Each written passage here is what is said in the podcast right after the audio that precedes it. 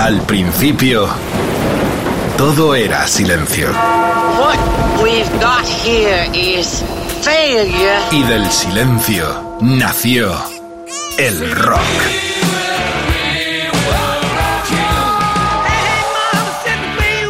Cimentado sobre diez pilares. Sus diez mandamientos. Sus leyes de la vida, de la muerte, del bien y del mal. Fundamentales en la historia del rock. El Decálogo. El Mariscal Romero. El Decálogo de Mariscal. ¡Ey! ¡Viva el rollo! ¡Viva! ¡Mamá! ¡Viva el rollo! ¡Viva! ¡Viva el rollo! Bueno, ese era yo, 75.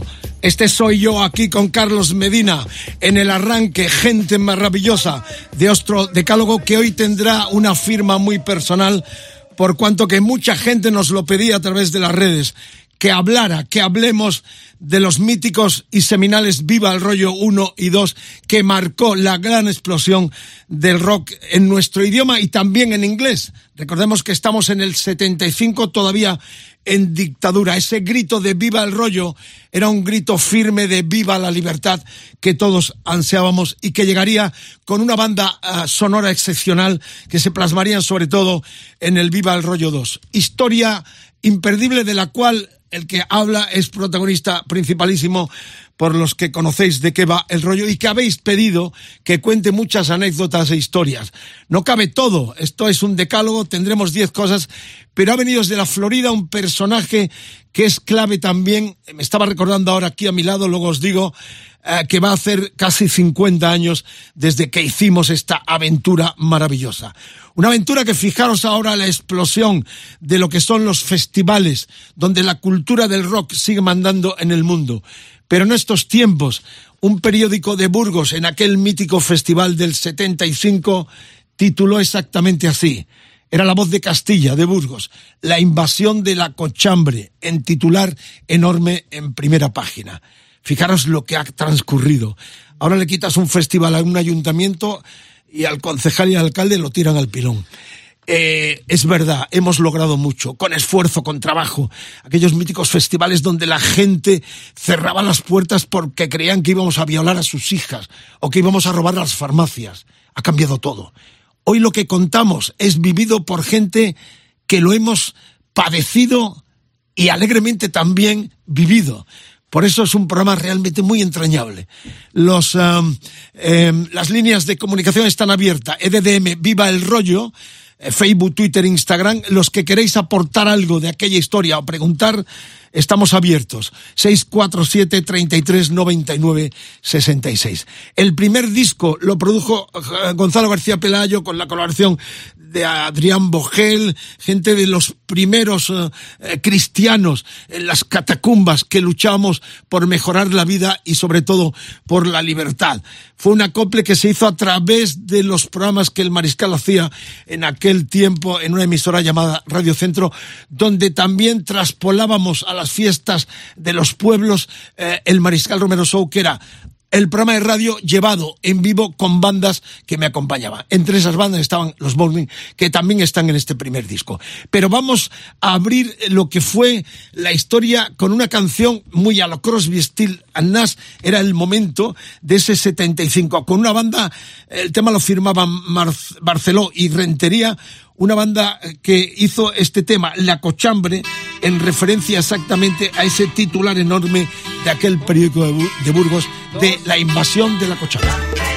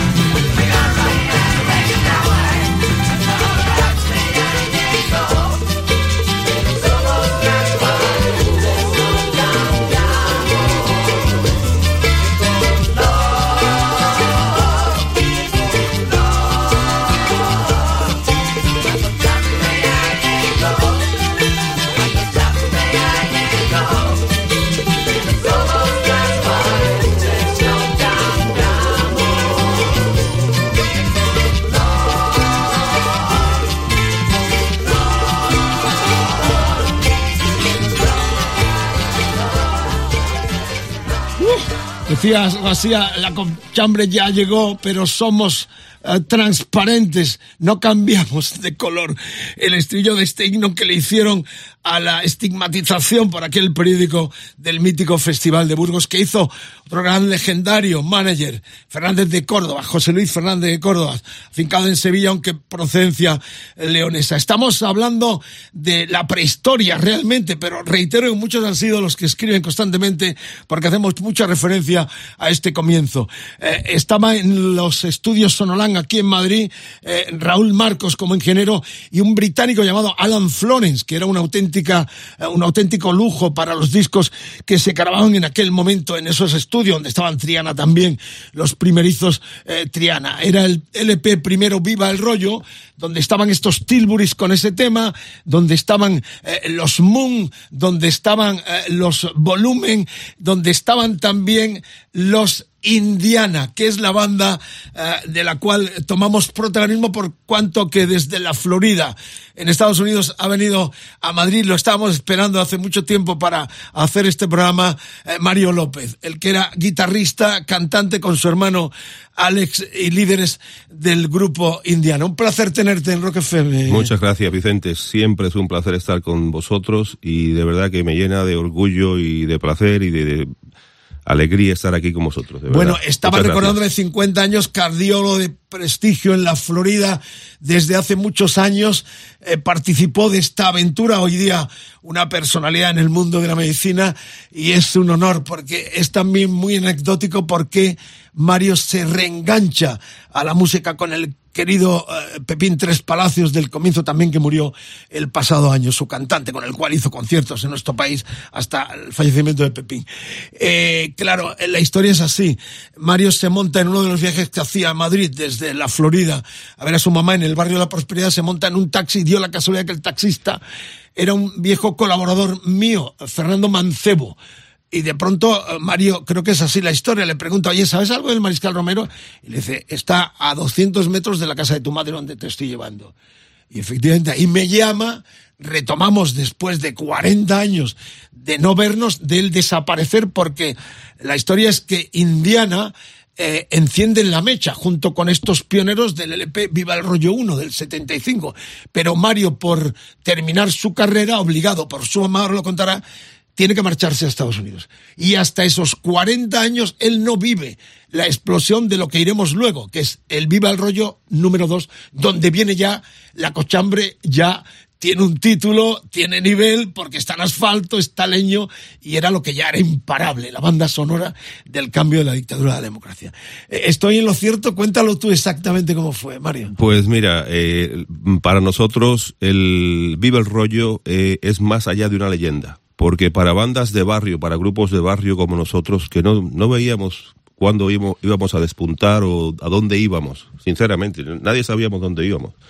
El, había un legendario jockey de la radio también del, tiempo de, Vicente, Eh, Mario Quintana Luis- que hizo los textos de este disco doble que mucha gente tiene. Ahora es una joya cotizadísima. Sí, hizo señor. los textos. ¿eh? Luis Mario Quintana, el profe. Y el hermano de Luis Mario era muy amigo nuestro y nos dijo, oye, que eh, Radio España FM, Cadena 2, o, eh, están haciendo un concurso de bandas amateurs. Y nos presentamos y mira, lo que pasa es que ganamos el concurso con una de las canciones del Viva el Rollo. Y entonces, eh, al poco tiempo, pues Luis Mario oyó la canción, Adrián Bogel, Rafa Bitbol, eh, Gonzalo Garrido, etcétera, Gonzalo García Pelayo, y dijeron, bueno, pues venga, vamos, estamos planificando el... el Bueno, tú, la no, estaba y- y tú, planificando yo, que soy tú, el que le, incito a, a- a Gonzalo García Pelayo a que haga este acople de discos, por cuanto que él viene uno de los shows que hicimos. Y, y Gonzalo es el que le incito yo y a Bogel, que también colaboraba conmigo, a hacer este disco, por cuanto que él ya estaba con el sello GOM en, eh, en marcha. Y ahí acoplamos, de hecho, Burning, por ejemplo, estaban ya en la cartera de grabar un disco, pero se metieron dos temas eh, de lo primero que ellos hacen en este acople. Canto yo también, eh, cantan Moon, que era la banda que me acompañaba a mí, Volumen también, los cientados mm, Tilbury y los eh, Indiana. Que esta es la historia de cómo intervenís en este, en este disco. Eh, el tema que hicieron, An Old Fashioned Neat Way, eh, es la canción que cuentas que presentaste como maqueta y con la cual eh, en este, en este acople, en este compilado Viva el Rollo 1, eh, que más tarde sería el rock del Manzanares. Vamos a pincharla eh, con el tiempo, pero la ingeniería era espectacular. Estaban Alan Florence y Marcos, que eran dos ya personajes ingenieros de, de un gran prestigio. Eh, 75, este era uno de los temas que incluían en el Viva el Rollo 1 los Indiana.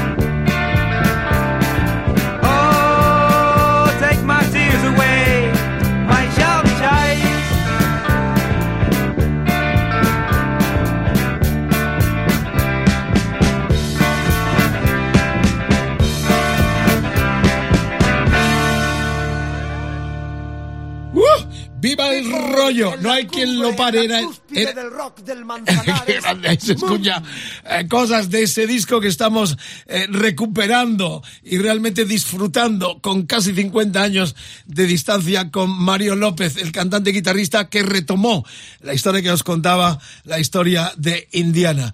Eh, venís de Cuba a Madrid, caéis en la prosperidad. Eh, y claro, lo que contaba yo antes, ¿no? Eh, te pierdes lo que fue ya la gran explosión eh, de, de- de Chapa y viva el rollo.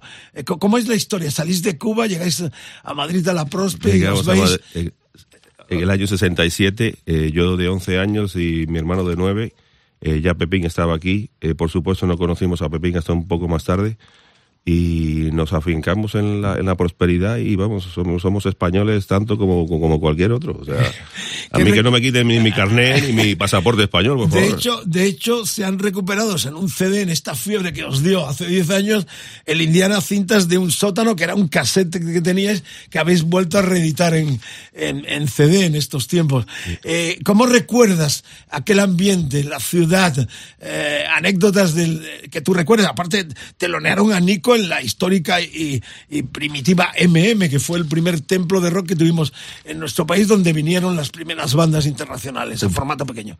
Pues mira, lo, lo primero que, que tengo que, que deciros es que tuvimos una suerte increíble, porque Juan Carlos Palacio, el, el batería, El batería que nuestro, murió, tristemente, murió hace ya ocho años y tal, eh, la- eh, ellos vivían en un edificio ahí en el Paseo de La Habana 103, y la madre tenía un, un sótano, que era una cosa increíble, un sótano que no se había limpiado desde la guerra, desde la guerra civil.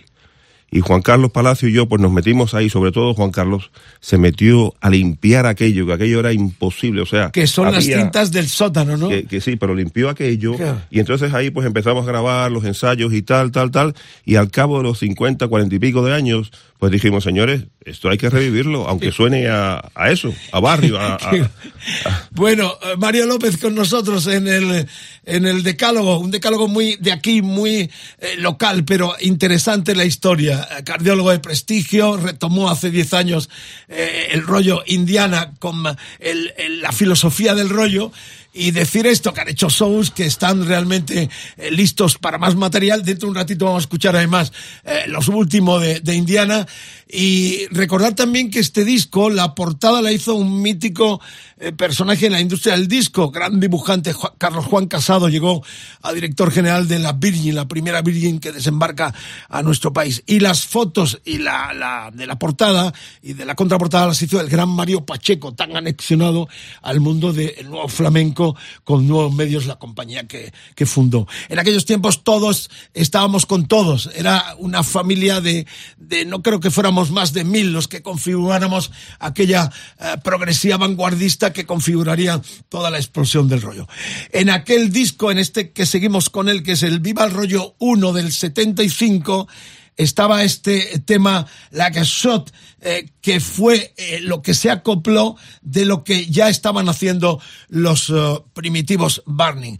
Estaban Antonio, o sea, Antoñito, Martín y José Casas, Pepe Casas al frente, el guitarrista y cantante fallecidos. Tristemente también tocamos madera. Hay mucha gente que no está, lo cual también nos crea una sensación, pero bueno, esto es la vida, este es el rollo, hay que seguir adelante y lo importante es seguir rememorando momentos tan mágicos y poder estar aquí en Rock FM con tanta gente escuchando y participando de la tertulia. La cuestión es que estaba Johnny también a los teclados, los primitivos, eh, que fraguaron también su leyenda en el escenario de la histórica discoteca MM. Este era su Lucky Shot del primer Viva el Rollo.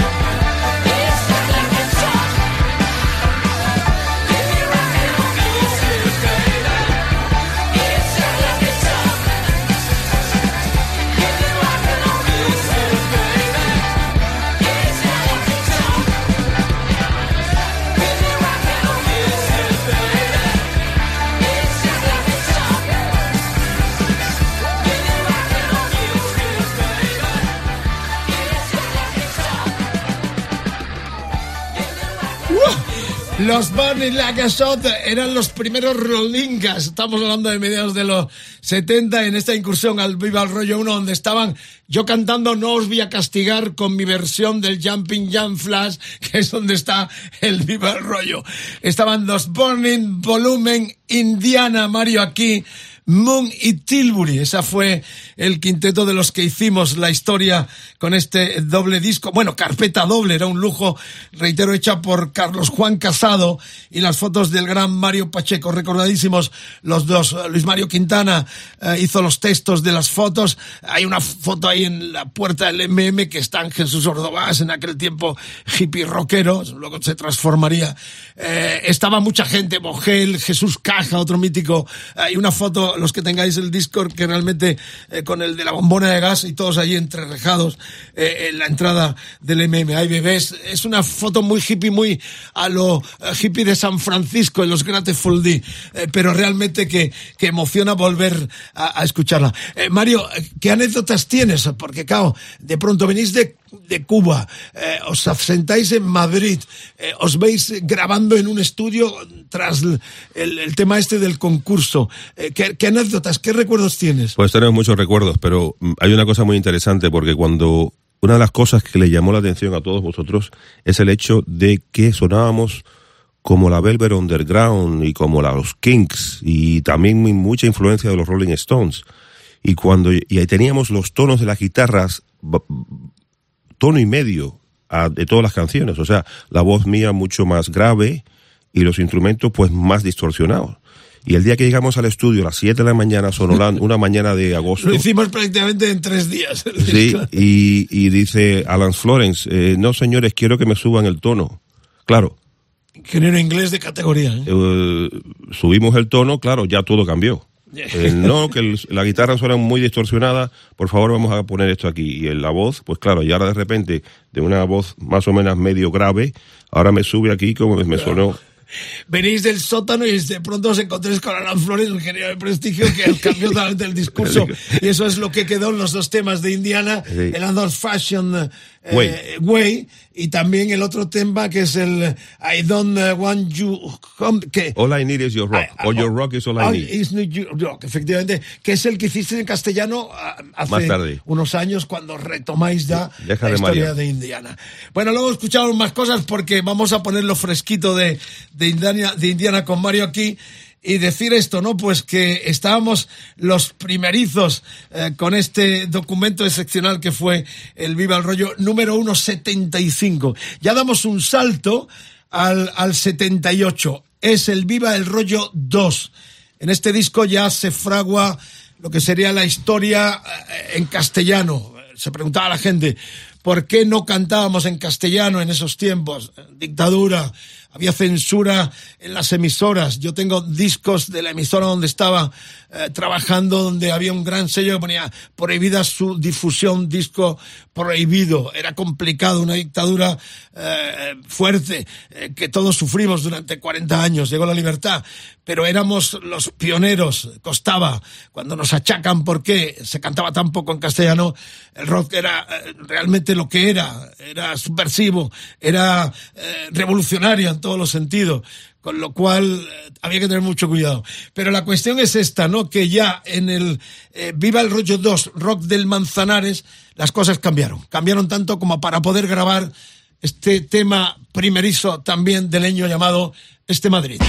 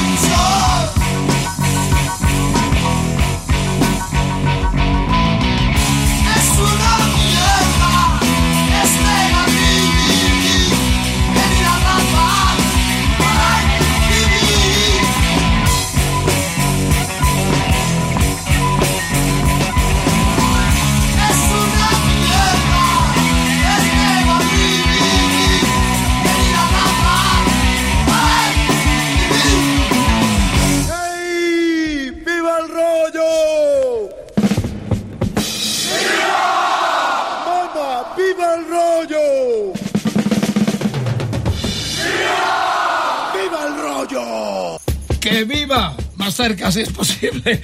Era el grito para los que nos escuchan en Latinoamérica, que es mucha gente la que sintoniza este programa tanto en vivo como en los podcasts de rockfm.fm, decirles que es muy local. Estamos en los cimientos de lo que fue el rock de nuestro país, que tendría más tarde gran transpolación a Latinoamérica. Como pioneros también, por cuanto que a de los ochentas con Barón Rojo, con Obús, abrimos el camino para tantas bandas como ahora concurren a los países a manos de Latinoamérica.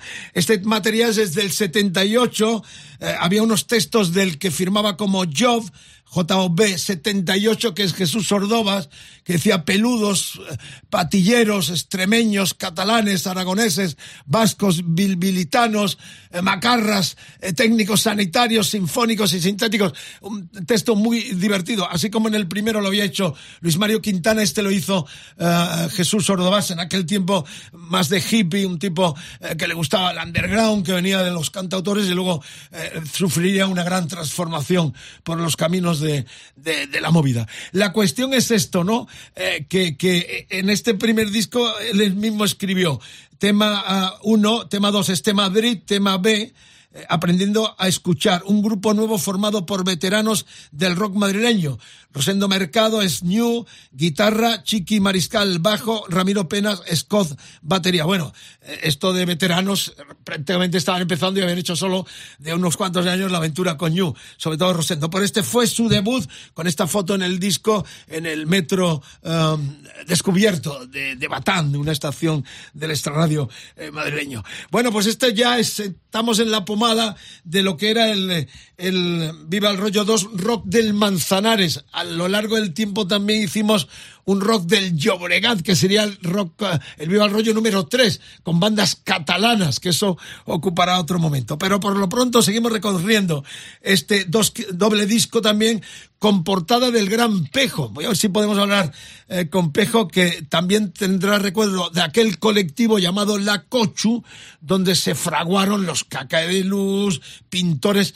Por lo pronto, la segunda entrega de este Viva el Rollo 2, Rock del Manzanares, son los debutantes también, decía Ordovás en el, en el disco.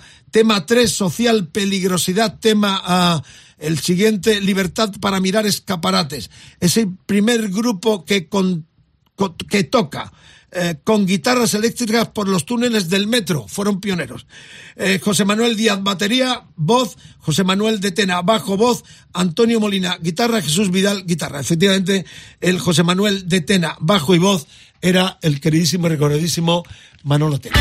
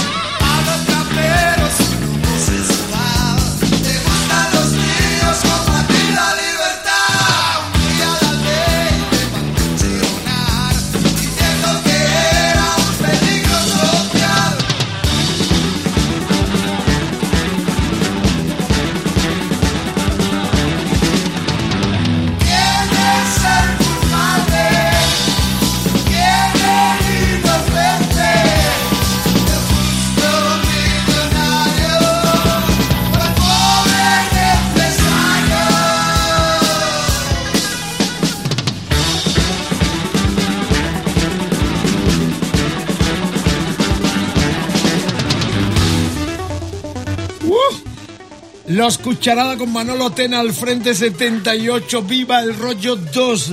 Concatenamos la historia apasionante. Las redes sociales abiertas como siempre. EDDM. Viva el rollo. El hashtag de hoy Facebook. Facebook.com barra Rock FM. El Twitter. Rock FM guion bajo es Instagram Rock FM. El WhatsApp 647 33 99 66. Si alguno tiene algún recuerdo, alguna curiosidad, alguna pregunta, dejadlas ahí. No calléis, hablad. Hablad.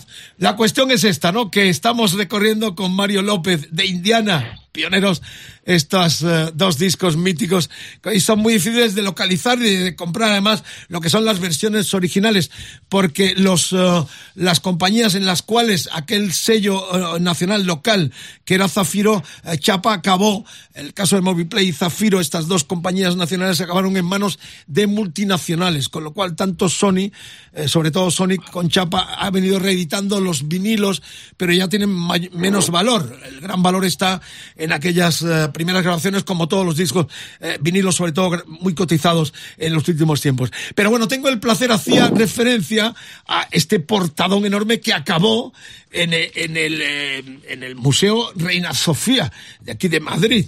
Eh, es un doble carpeta que hizo el gran Pejo, pintor, creador, músico, eh, y con el cual eh, mantenemos una buena conexión y me parece que en este momento está preparando algo en torno a la historia de él, de tantas ilustraciones y sobre todo este material que se fraguó en un colectivo que estaba en la parte de Chueca de Madrid, una de las zonas eh, clásicas de la capital, Eh, pero bueno, ya le tengo eh, en línea. Pejo, un placer tenerte en Rock FM.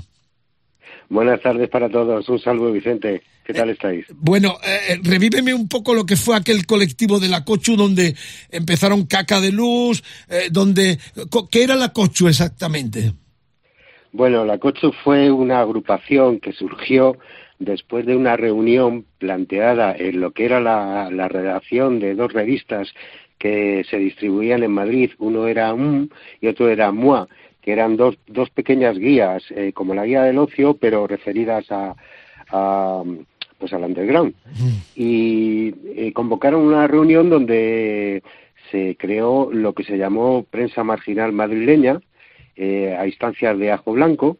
Y bueno, pues allí eh, hablé con dos de los responsables de ediciones antípodas, que eran los que nos convocaban, y me comentaron la posibilidad de empezar a trabajar con ellos en un colectivo de ideología libertaria, donde iban a agrupar a músicos, actores, eh, sobre todo mm, estos dos estas dos ramas de la creación pero también artesanos y todo tipo de personas que hicieran algo que se salieran de lo común Claro, Estamos pensa- entonces pensamos empezó- 77, ¿no? Eh, Pejo. eh, eh, 76, el más 70. que nada el 76, el 76 a mediados del 76 Ajá. es cuando se convoca. Y entonces allí, pues bueno, lo primero es hacer un extra, el extra ajo blanco de prensa marginal. Había 35 fanzines que pululaban por las calles de Madrid, cada uno expresaba su ideología. Básicamente era, éramos anarquistas casi todos, o eso creíamos porque lo que en principio iba a ser un colectivo libertario, pues se convirtió en una agencia de management y conciertos. Entonces eh, descubrimos que los colegios mayores de Madrid tenían un montón de salas eh, con una acústica estupenda, eh, una buena buenas localidades, muy bien comunicados en la ciudad universitaria de Madrid y ahí empezamos a organizar conciertos, pues los grupos del colectivo que aparte de, de caca de luz, pues eran tequila, Burning, estaba Bade Retro, estaba Zahar, estaba Indiana, estaba la romántica banda local, Morris, en fin, un- eh, y finalmente todo Cucharada. lo que todo lo que configuró el Viva el Rollo 1 y 2, todo se entroncaba. O sea, un poco se recogió sí. la idea de lo que eh, fluía en la calle en un tiempo convulso y duro. Estamos hablando del tránsito de la de la dictadura a la democracia con todo lo que trajo consigo, pero es interesante lo que estás contando, ¿no? Que estas historias eh, tan altruistas acaban a veces a palos y con muchos intereses y hasta llevándose el material alguno, ¿no? Pero, eh, pero dime, ¿cómo configuraste cuando eh, yo os hago el encargo? Recuerdo que les pagué 25.000 pesetas, que no sé dónde fueron, pero eh, Zafiro, vamos, Zafiro pagó 25.000 pesetas por esta carpeta que hoy es una joya que, reitero, ha estado en el Museo Princesa Sofía, Reina Sofía. Em, ¿cómo, ¿Cómo lo creaste? Es callejero, estáis ahí todos vosotros también, la guitarra, los nombres, Mariscal Romero, Asfalto, Araxes 2, Cucharada Leño, Unión Pacific. Sí, bueno, es el año 78. En el 77 ya Patti Smith había dicho que, que ya era hora de que la gente que estábamos en primera fila en los conciertos subiéramos al escenario a coger el relevo, ¿no? Y eso fue un poco lo que hicimos. Yo entonces, lo sabes bien, estaba yendo pues a todos los conciertos del MM, a todos los conciertos que organizábamos, cualquier concierto donde tocasen Burning, el, el Festival de la Cochambre, el Calella, Canet, a todos íbamos, porque era, porque entonces todos estábamos en lo mismo, no había diferencia entre el rollo y la movida porque todos estábamos contra esa, esa vetusta forma de ver la vida que nos habían impuesto desde que, desde que tuvimos uso de razón. Y entonces eh, yo lo que quise fue reflejar lo que estaba pasando en la calle. El sonido callejero de, los grupos que había, fundamentalmente hay dos bandas en ese, en ese recopilatorio que son Leño y Cucharada, que hacen auténticos himnos. Sus cuatro temas son buenísimos. Y entonces yo lo que quise es reflejar lo que había en la calle. Y más o menos me planteé más o menos la, la fachada de la bobia, pues un domingo cualquiera en el rastro con todos los personajes que paraban por allí, que básicamente éramos gente que poblábamos en la Cochu y, y algunos conocidos. Bueno, qué, qué bonita historia, ¿no? Que es, reitero, se, se refleja en esta portada doble, que es una obra maestra. El original no lo tienes, además, según creo. No, eh, además es que fue mi primer dibujo en color. Yo no había dibujado en color en mi vida. Entonces, bueno, de repente pues me dicen hacerlo. Yo encantado, ¿no? Y además un, un reto como este con los grupos que había, pues puse toda mi ilusión y, y bueno, me ayudaron gente que estaban todo el rato ahí al lado mío, pues dándome palique y animándome y tal. Incluso alguno me dio color, alguna chavala que hay por ahí. Y bueno, pues yo, eh, yo lo entregué, pero ocurrió que me fui a la mili. Me fui a la mili de Sevilla y cuando volví de Sevilla, pues me habían la. Entonces la cocha había desaparecido y, no, nadie sabía nada de la portada. Recuerdo que entonces me fui allí a, a la sede vuestra, allí por la Alameda de Asuna, para, y pedí cita contigo o con, o con Luis Soler para preguntarle por la portada. Y evidentemente me remitisteis a la directora de arte que me dijo que la fotomecánica se la había devuelto a uno de los personajes de la Cochu, al troyano. Y, y nada, pues eh, yo no he vuelto a saber. Se perdió. Estará en algún sitio, en algún momento aparecerá en subasta. Bueno, cuéntame, Yo creo que, que hay, hay dos personas que son los principales sospechosos, que son dos de los que tenían llave en la Cochu, ¿no? El troyano y Salva. Bueno, Salva Bustamante. Eh, cuéntame, ¿en qué estás ahora mismo? Creo que estás en un proyecto muy interesante, reflejando esos tiempos. Bueno, sí, Vicente, es que sabes qué pasa, tú lo sabes bien, ¿no? Me llama mucha gente a raíz de lo de la invasión de, de Ucrania por parte de, de Putin y de la nueva Rusia. Eh, pues bueno, muchos periodistas se han acordado de que en el año 82, eh, en mi conjunto, un conjunto punk en el que toqué la batería, Polanski y el Ardor teníamos un hit rompedor que se llamaba El ataque preventivo de la URSS. Entonces me he hartado de contarle mi vida a un montón de gente y me he dado cuenta que la gente eh, no, no está documentada, no se documentan para hacer las cosas, ¿no? Me llaman para hacer un programa de mi grupo de una hora y el periodista que, que lo está haciendo no tiene ni idea.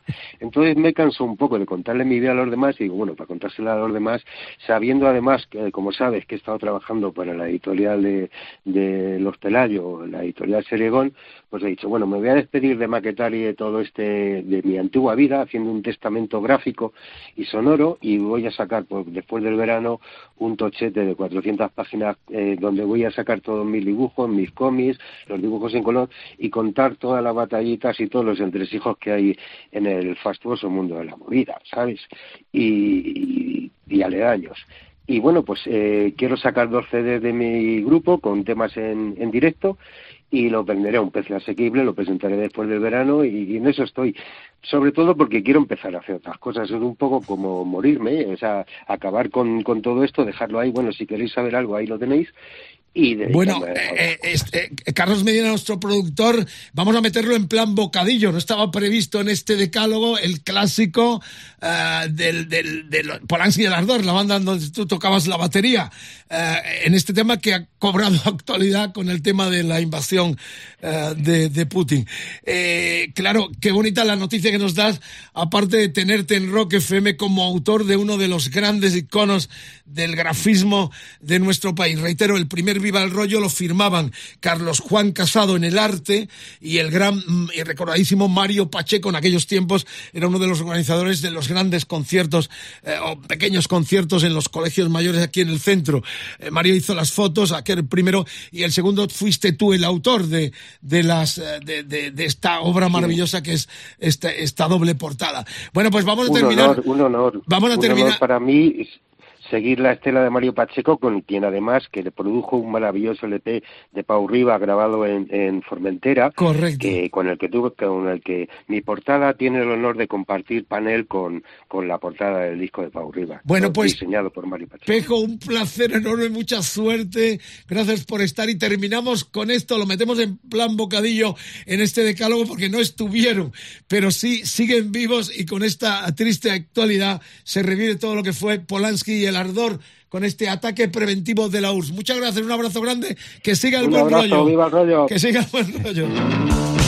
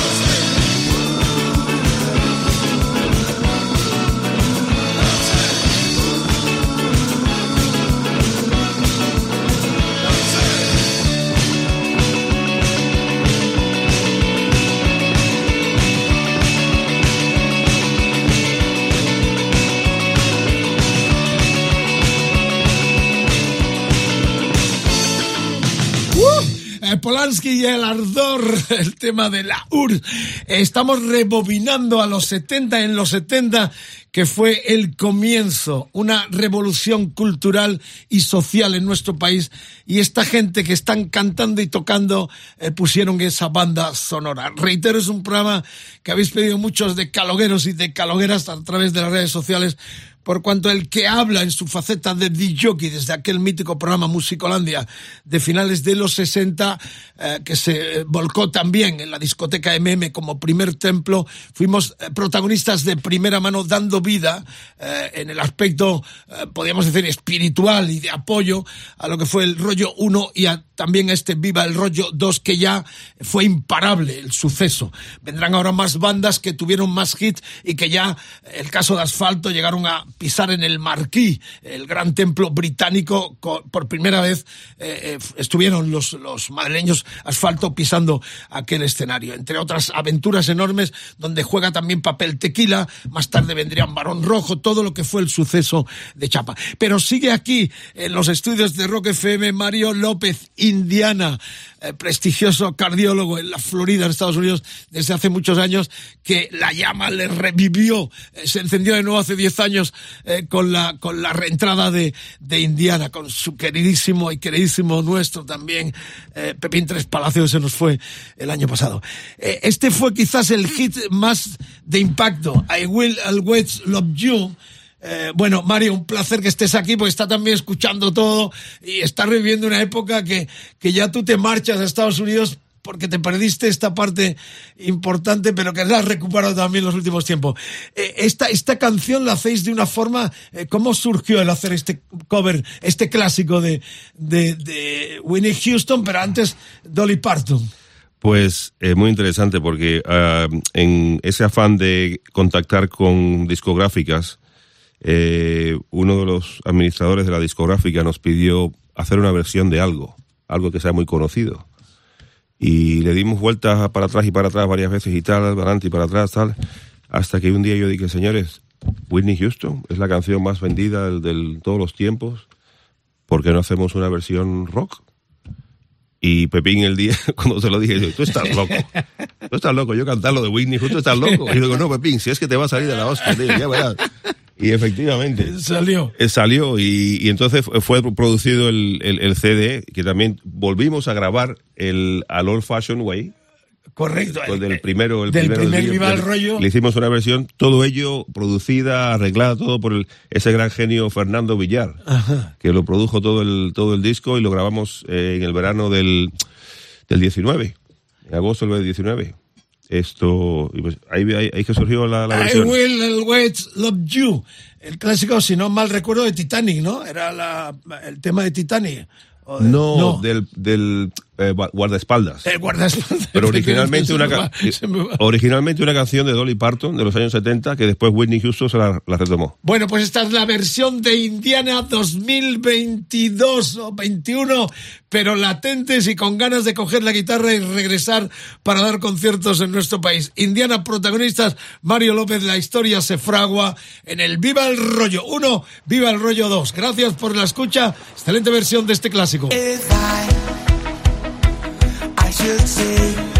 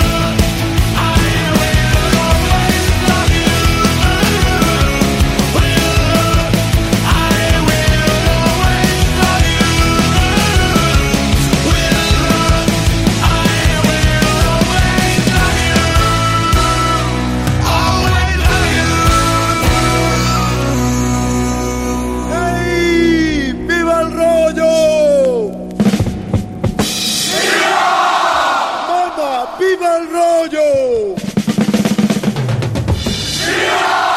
¡Viva el rollo! Rock FM, muy enrollados todos. Buen viaje por las carreteras del país. Si estás currando, trabajando, buena jornada de trabajo en esta nocturnidad, los vampiros del rock and roll con Carlos Medina y el mariscal especialísimo. Viva el rollo, volumen 1 y 2 con la presencia de Mario López. Escuchamos la versión excelente y seguimos cabalgando con estas canciones. Quizás mis favoritas, bueno, eran muchas, pero es un bloque, quizás dejemos la puerta abierta para que sugiráis las favoritas de lo que significó sobre todo Chapa y también este Viva el Rollo 1. El hashtag de hoy, la almohadilla EDDM Viva el Rollo, Facebook, Facebook.com barra roquefm, eh, el Twitter eh, roquefm guion bajo es, Instagram roquefm, el WhatsApp 647 33 99 66. Asfalto. Escribía en aquella contraportada, eh, Job, Asfalto, tema 6, ya está bien, un legendario tema extraído de su primer LP en la foto del grupo con sus técnicos de sonido, José Luis Jiménez bajo y voz, eh, Julio Castejón guitarra y voz, Enrique Cají de percusión, Lele Laina guitarra y voz. Bueno, ya sabéis, ahora cuento la historia, porque la he contado varias veces y me la han dicho, sobre todo en estos últimos tiempos, que se despedían asfalto. Fue un gran cisma porque, bueno, ahora lo cuento. Vamos a escuchar este tema que estaba en este Viva el rollo rock del Manzanares, volumen 2.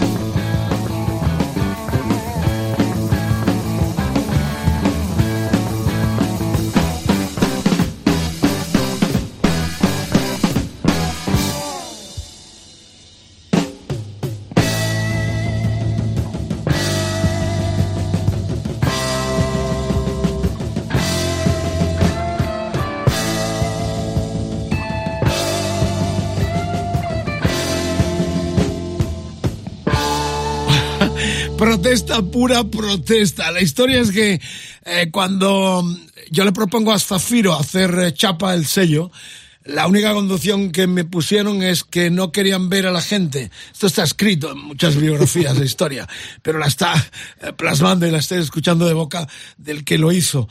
Eh, la, la condición era que no pisaran las, las instalaciones de la compañía que yo me encargara de todo junto con Luis Soler, que era un empleado de Zafiro. Yo trabajaba en la radio, era un ideólogo que intentaba eh, que la gente tuviera eh, un cauce como tenía muchos horteras discográfico. Era difícil.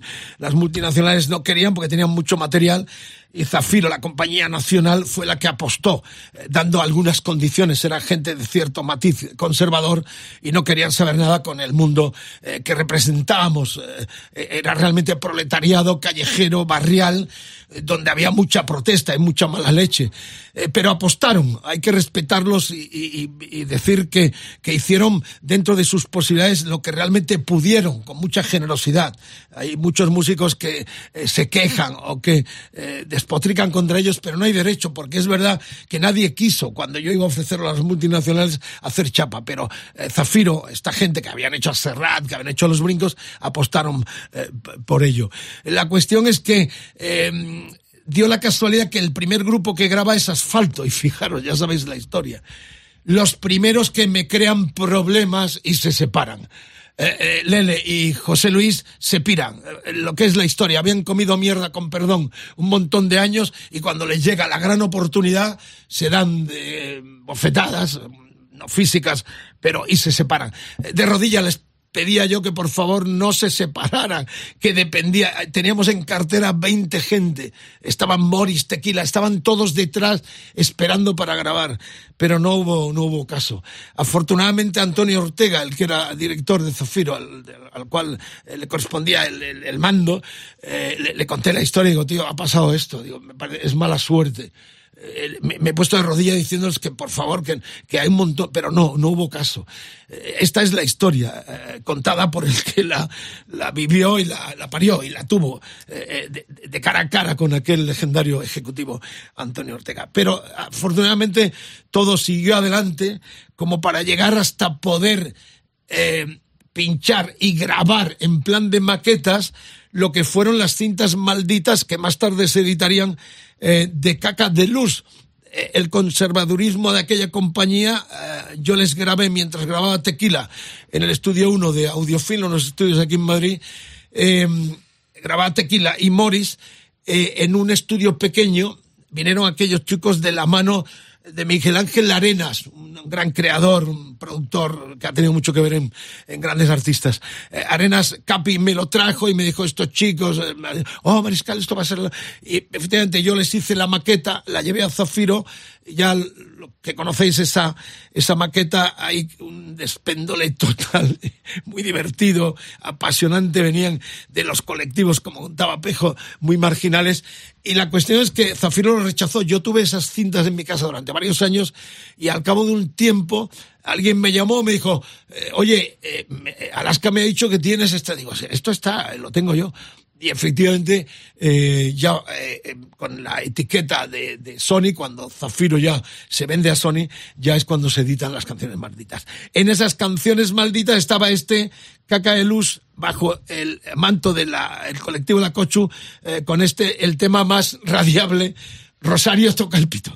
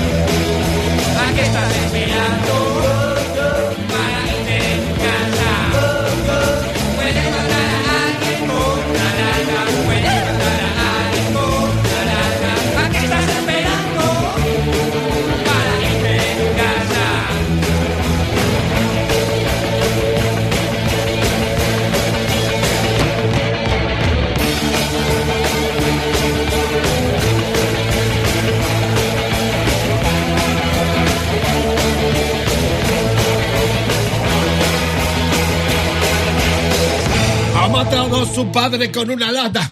Se decía de todo, era un disco realmente eh, apasionante, copiando todo, tocaban fatal como el culo. Eh, pero, pero había una frescura enorme a raíz del boom del punk en Inglaterra, con esa Alaska, 14 años tenía cuando el mariscal llamaba a su casa. Eh, se ponía la, la chica de servicio y decía, la señorita Alaska no ha venido. Eh, algunos de estos no tenían ni teléfono, eran los barriales. Pero en el caso de Mermelada y de, y de Caca y Luz, yo llamaba a sus casas y de, no, la señorita Alaska no ha venido todavía. ¿no? Eran mundos total diferentes que se eh, aglutinaban en estos Viva el Rollo. Estoy leyendo la carpeta de, de este segundo disco, de este segundo volumen, y fijaros, el sonidista, el, el ingeniero era Santiago Lardíez, que era el ingeniero de los estudios de Audiofil con el cual yo grababa mis programas de radio. Yo me sentía muy a gusto con él. Hay una deficiencia eh, en la producción brutal. Pero a lo largo de la historia, fijaros, los discos que más se escuchan y más pleitesía tiene por los fans son los primeros de estas bandas. Eh, grabado a finales del invierno del 77-78, ejecutivo productor Luis Soler, efectivamente que era el hombre que me filtraba a mí las, las, eh, los grupos y que trabajaba eh, en plantilla para Zafiro. Diseño y realización de carpeta, La Cochu, eh, viene hasta el teléfono, gracias a Taller 140 y Fortunata, una producción compañía fonográfica española serie Chapa distribuido por Zafiro S.A. La compañía fonográfica española era el sello que había creado el productor Alain Miló, el hombre que había hecho Bravos, eh, un genio. Lo trajimos a esta radio. Cuando el mariscal desembarcó aquí en el 16-17 tuvimos el honor de darle y hacerle una de las últimas entrevistas al genio Alain Miló. Él había vendido su compañía a Zafiro. Y fijaros, eh, en las estrías, en el primer arroyo también había muchas cosas de las cosas divertidas de Javier García Pelayo, un genio, un personaje clave de todas las movidas de este país en el rock and roll. Está, Mario fue man- manager tuyo también, ¿no? En lo- ¿Te acuerdas de, de, de Javier, que Buah, sigue ahí vivo anécdotas, anécdotas de Javier son increíbles. Mil anécdotas. Sí, Era un personaje clave que lo sigue siendo en este sí, cómo no, sí.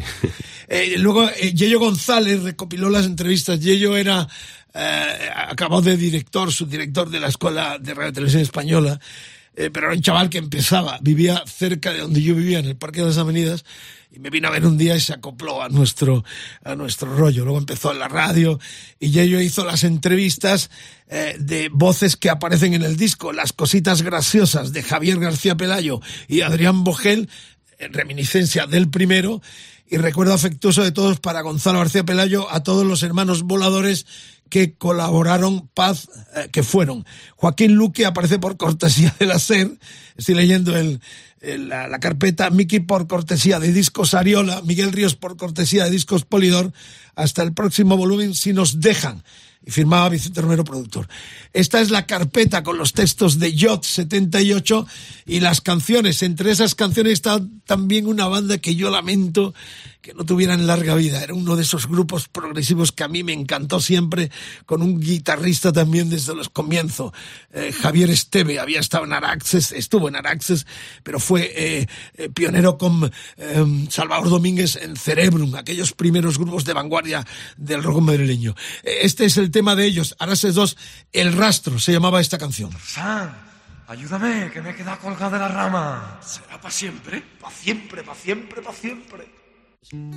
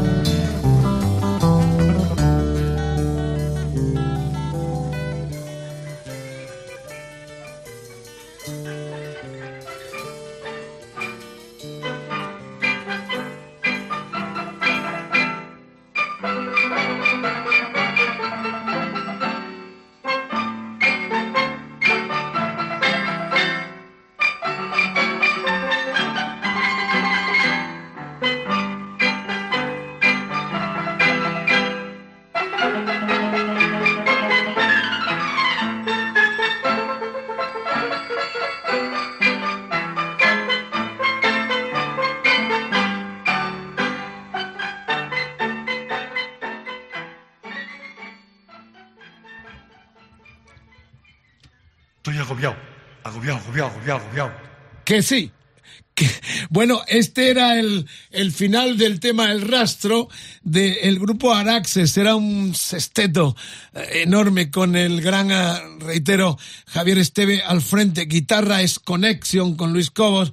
Ex Cerebrum, eh, José Neri, que tuvo a Fer en la SGAE, un gran eh, compositor también y, y guitarra acústica que estaba en este disco, Pepe Sánchez batería, Joaquín Hernández bajo, Curro Millán teclas, Pedro Dieguez eh, cantante, José Luis Ajenjo eh, bajo, sexteto, eh, muy vanguardistas, estaba también eh, Molero ahí. La verdad es que es un recuerdo gratísimo, estoy disfrutando, espero que vosotros también, es muy local para la gente que nos escucha en América, pero bueno, todos los que podáis aportar algo, se agradece la colaboración en este decálogo muy de aquí, de lo que fue los, pien- los primeros tiempos de la explosión de nuestro eh, rock estatal eh, para el mundo, porque más tarde vendría la gran, eh, la gran eclosión de nuestras bandas, con repercusión principalmente en los países hermanos de Latinoamérica. Mario aquí todo el rato conmigo, eh, bueno, pues gracias por haber venido desde la Florida, ya tierras americanas donde está ubicado desde hace muchos años y donde no pierde la oportunidad. Si hay un congreso de lo que sea Mario se apunta y viene eh, ya deseando retomar eh, Indiana. Cuando te tendremos de nuevo con la banda porque este esta esta entrega de cinco temas White for Me Indiana disponible en, en banda pionera, lo pone la publicidad, eh, Indiana Music, Instagram, Indiana eh, Madrid 7759, eh, eh, YouTube, Indiana Music, en Facebook, todas las redes lo tenéis, Indiana, ¿cómo suena? Eh, lo último ha sido este White for Me, que son cinco temas, que es un adelante al nuevo disco, o habrá un nuevo disco porque estás muy pucarra en los últimos tiempos. Sí, con motivo de vuestro apoyo de este Wait for Me, decidimos hacer otro CD de música punk que nos lleva al, principio de nuestra época, los años 70, eh, porque fuimos pioneros del punk en este país. Y pues nada, estamos a mitad de a mitad de ese CD, o sea que para el verano lo tenemos fuera de un nuevo. veterano punk, has estado tocando eh, así como intentando absorber todo ese tiempo perdido, ¿no? Picando Sí, claro. en diferentes lugares. Porque lo, lo- lo que tiene estos cinco temas de avance, White for Me, es muy corrosivo, muy guitarrero, muy de under, lo que dices, ¿no? Del comienzo, de garaje. Sí. Y, y también una cosa que comenté más temprano hoy es que el hecho de haber perdido a Pepín, esto. Eh, por- Porque siempre Pepín y yo componíamos canciones diferentes. Eh, las terminábamos los dos juntos y tal. Eh, pero ahora que, que falta él, eh, una de las cosas que me inspiró a, a hacer este CD es la falta de Pepín, o sea, la falta de su energía ro- a rock and rollera y tal, y, y me, me incitó a, a- a producir esto, a, a componerlo y, y, seguimos y a, en el- gritarlo, ¿no? y a gritarlo, exactamente, cantante, y a gritarlo, sí. Tu hermano, realmente, ¿no? Sí. Hay una, una hermandad y una conexión brutal. Sí, brutal, se le echa mucho de menos. Tú, tú vives en eh, Puerto Carlota, ¿no? Puerto Carlota, en la costa oeste de la Florida, a tres horas de Miami. Charlotte, eh, por Charlotte, ¿no? Por Charlotte, tienes que venir, tenéis que venir por ahí un día, por, por Dios. Eh, Estamos pendientes de viajar contigo para acercarnos a Nueva Orleans, que es una de las cunas eh, de las pocas que me queda por visitar de la historia del rock, que está a dos horitas de avión. De, de- Sí, menos, menos de eso, hora, hora y algo, de avión. Qué bueno, Nueva Orleans juntos ahí, Mario, sería fantástico. Pero por lo pronto, eh, cuentas con músicos americanos. Cuando vienes aquí, armas banda española, ¿no? Española tenemos, Has tenido ¿no? musicazos enormes, además. Tenemos unos músicos tremendos, Ramón Delgado, eh, Kenny Castellanos, Pino. ¿Y allí cómo, cómo trabajas? eh, ¿Con gente Allí de Miami también? Trabajo con un chico local, nacido ahí en el área, ah, nacido en Nueva York, pero eh, vino muy temprano a Port Charlotte y empezamos a trabajar juntos cuando él tenía 23 años y se ha ido desarrollando, ha ido aprendiendo. Hemos ido los dos compenetrándonos mucho y cada, cada CD, cada grabación, cada producción es mejor, sale mejor y ahora ya el señor no quiere. No quiere. No, no- no quiere dejar. Dice, si vas a España a tocar, yo tengo que ir a tocar, aunque sea, aunque sea la pandereta. Vienes con banda americana, la No, vengo con él nada más. Vengo, vengo con él nada más. Y ya nos acoplaremos de cómo Mario, lo hacemos. que no pierdas el talante, las ganas, que es maravilloso la historia, lo que contábamos al comienzo, ¿no? Eh, prestigioso cardiólogo en tierras americanas. Podía pasar de esto. Diez años, una anécdota le hizo retomar, eh, eh, emprender eh, la llama de lo que ha sido su historia juvenil con aquellos indianos de comienzo de los 70, emigrados desde Cuba y con un legado en lo profesional fantástico y en lo musical pues está como un niño con zapatos nuevos porque eh, cuando mandas canciones tienes una ilusión enorme, estás deseando volver para hacer shows de nuevo. Sí, sí, a ver si para finales, las cosas se han retrasado un poquillo por motivos profesionales, eh, pero a ver si para finales de este año podemos eh, retomar de nuevo las, a las actuaciones en, en vivo y si no a finales de año, pues después de año nuevo, a principio de año nuevo por ahí. Bueno, pues un placer, gracias por estar aquí en Rock FM, este programa tan de amor, de cariño, de revivir historias eh, compartidas y de escuchar lo que es la actualidad. Cristina está ahí, su eh, chica pendiente de todo, filmando, ahora nos está escuchando, eh, pero ah, también ha venido desde Miami, muy guapa, espectacular, y decir esto, ¿no? Que, que lo más corrosivo que has hecho es este material eh, White for Me con cinco adelantos o, o- o se plasmó realmente con ese adelanto porque habrá otro material eh, nuevo que completará quizás el disco. Muy, muy al- mismo estilo, quizás menos elaborado, quizás más a estilo traca, traca, traca, traca, traca, sin tantos arreglos y tantos inter- interludios. Más ramonero Más todavía. ramonero, sí señor.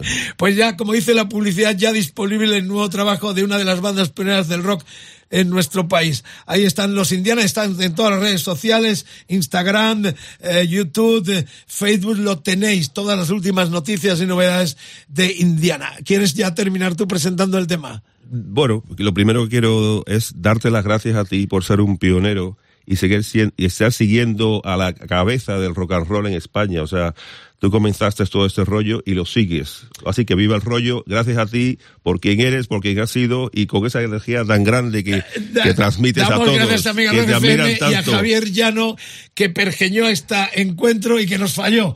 Eh, lo que pasa con la dirección, pero le esperamos en algún otro momento. Esto tendrá continuidad, pero que no se vaya a nadie todavía, porque queda la historia verdadera de Tequila. Uy, con qué cara me está mirando eh, eh, Carlos Medina, nuestro productor y estrella de esta radio. Por lo pronto, este es el Wait for Me Indiana 2023.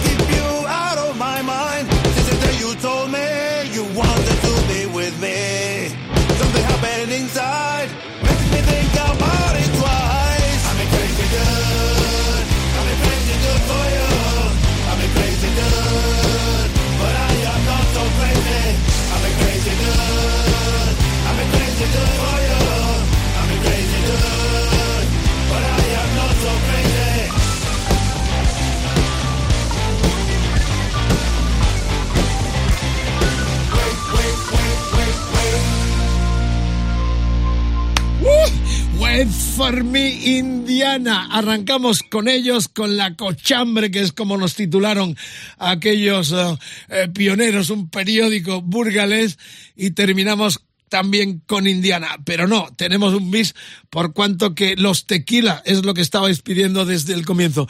Reitero que esto das para una segunda edición, queda mucha gente de lo que fue la etiqueta chapa y lo que sí hemos destacado, lo más principal de aquellos dos volúmenes, Viva el Rollo 1 y Viva el Rollo 2. El hashtag de hoy EDDM, Viva el Rollo, el Facebook, uh, facebook.com barra roquefm, el Twitter roquefm guion bajo es Instagram roquefm, el WhatsApp 647 33 99 66. Y en esto llegó Tequila, no fueron los primeros, ni Morris tampoco. Oh, qué pena no haber puesto a Mori. Pero bueno, pedid, se os dará. Eh, podemos hacer una segunda edición con algún invitado excepcional que traigamos y podamos también compartir como hemos hecho en esta edición con el gran Mario López. Decía esto, y en esto llegó Tequila. No fueron los primeros. Primero estuvo Bloque también, estuvo Asfalto los, los primeros. La cuestión es que Tequila iban para Chapa.